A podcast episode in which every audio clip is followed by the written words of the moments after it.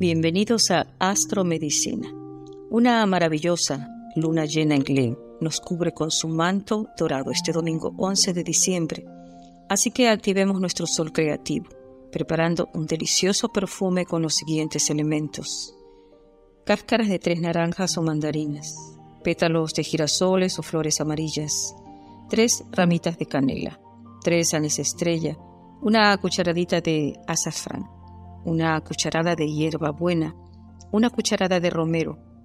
Tomamos un frasco mediano y ponemos los ingredientes, luego añadimos alcohol potable hasta la mitad y llenamos con agua pura.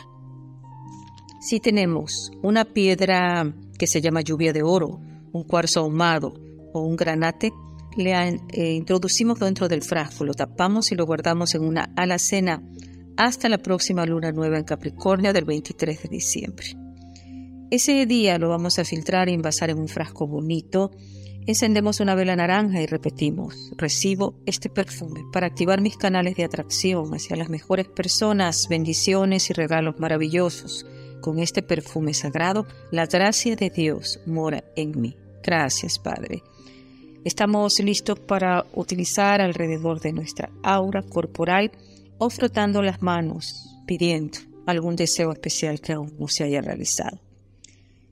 Esto lo podemos hacer hasta el día martes, es lo más aconsejable, eh, aunque también podríamos expandirlo durante esta semana. Se puede incentivar estos días la siembra de girasoles, eh, sobre todo también los mismos ingredientes podemos usarlos en baños, en baños de limpieza, en baños de purificación.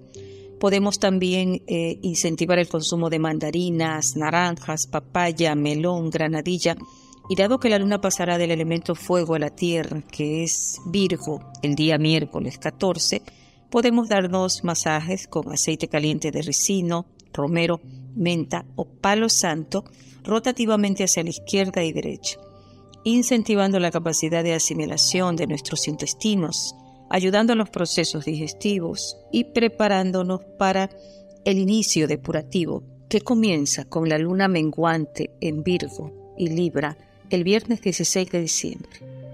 Así que evitemos conflictos, pero tampoco nos traguemos las emociones negativas ni nos reprimamos. Tratemos de concentrarnos en cosas productivas, en detalles creativos, mejorando especialmente la relación con nuestro cuerpo. Los órganos hablan, recordemos, y expresan sus incomodidades. Cuando les metemos especialmente información o alimentos en desorden. Así que concienticemos en nuestro proceso nutricional, porque ya viene el 21, un solsticio con la luna nueva en Capricornio. Allí aflora mucha información ancestral, ya sea en nuestro sistema de creencias, salud, emociones, o cosas que hemos estado reteniendo en el plano material. Por lo que si no le ponemos amor a nuestros proyectos creativos, la energía se difumina o se pierde. Usemos la sal de la tierra, la sal marina especialmente. Pongamos un puñado en nuestras dos manos, apretamos y meditamos imaginando que está recorriendo esa sal desde nuestras manos cada rincón de nuestro cuerpo, extrayendo toda negatividad Luego vamos hacia el grifo, la disolvemos y la vamos sacando con el agua que corre. Podemos también poner agua, sal y vinagre de manzana en un atomizador para atomizar especialmente las esquinas y en puertas y ventanas podemos hacer cruces de protección. Esta semana nos estará acompañando el ángel Nanael, cuyo nombre significa Dios que humilla a los orgullosos. Nos aportará mucha energía de bondad y salud. Su nombre es sagrado, se lo puede mantralizar unas tres o siete veces para llamarlo, invocarlo. Es Nun, Nun, Aleph, Aleph, Lamet. Nun, Nun, Aleph, Aleph, Lamet.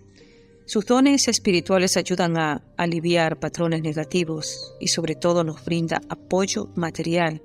Se dice que ayuda a rejuvenecer físicamente, intelectualmente nos aporta también interés por la filosofía, la teología, la metafísica.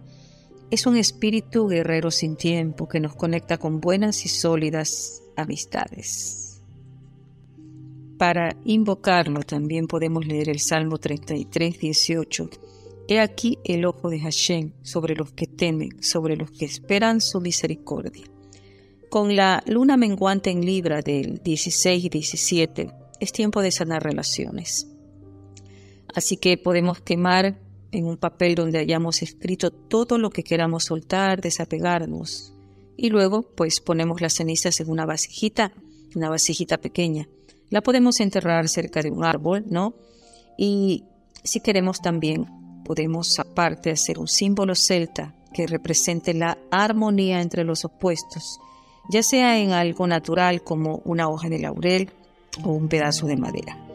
Este símbolo aconsejable es el Awin, A-W-E-N, cuyo rayo izquierdo representa al hombre, el derecho a la mujer y el del centro el equilibrio entre ambos.